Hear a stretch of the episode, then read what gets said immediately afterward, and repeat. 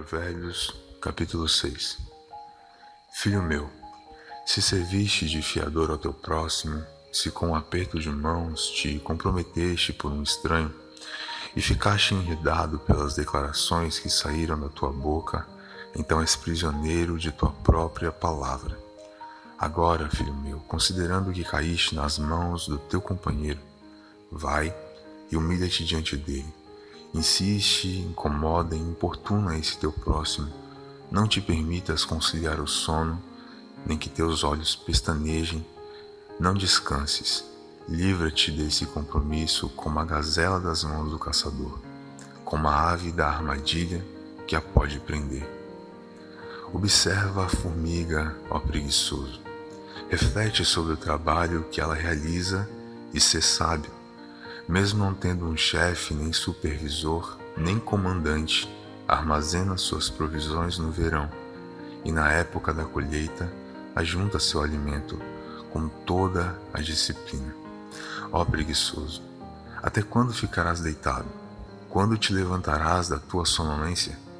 Tirando uma pestana, cochilando um pouco, cruzando os braços para descansar, tua iminente pobreza te aterrorizará e tua necessidade te assaltará como um ladrão armado.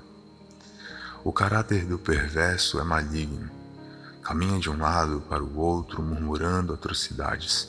Comunica-se sorrateiramente com os olhos, arrasta os pés e faz sinais com os dedos. Em seu coração habita o engano. Todo o tempo planeja o mal. Anda semeando perversidades e discórdias.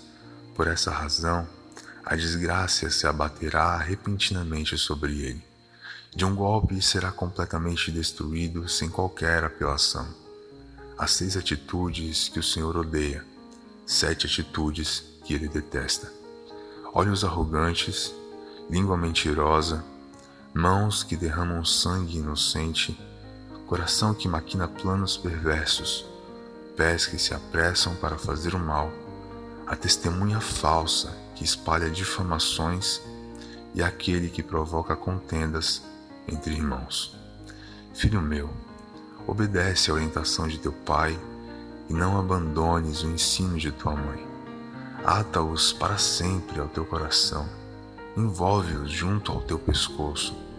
Quando caminhares, eles te guiarão. Quando te deitares, eles te protegerão durante o sono.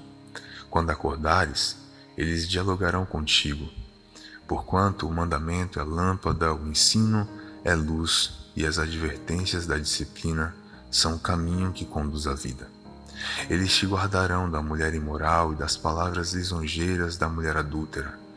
Não cobices no teu coração a sua beleza, nem te deixes seduzir por seus olhares, pois o preço de uma prostituta é um pedaço de pão quando comparado ao objetivo da adúltera que vive rondando a caça de vidas preciosas.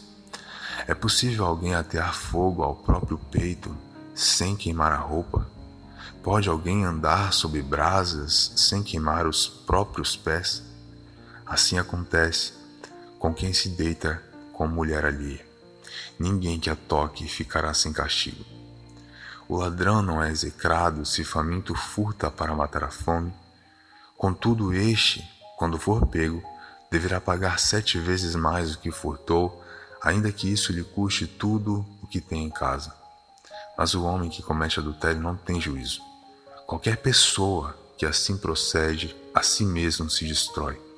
Sofrerá ferimentos e vergonha, e a sua humilhação jamais se apagará. Pois o ciúme desperta a fúria de um homem que não terá misericórdia quando se vingar não aceitará nenhuma compensação, nem os mais caros presentes servirão para acalmar sua ira. Provérbios, capítulo 6.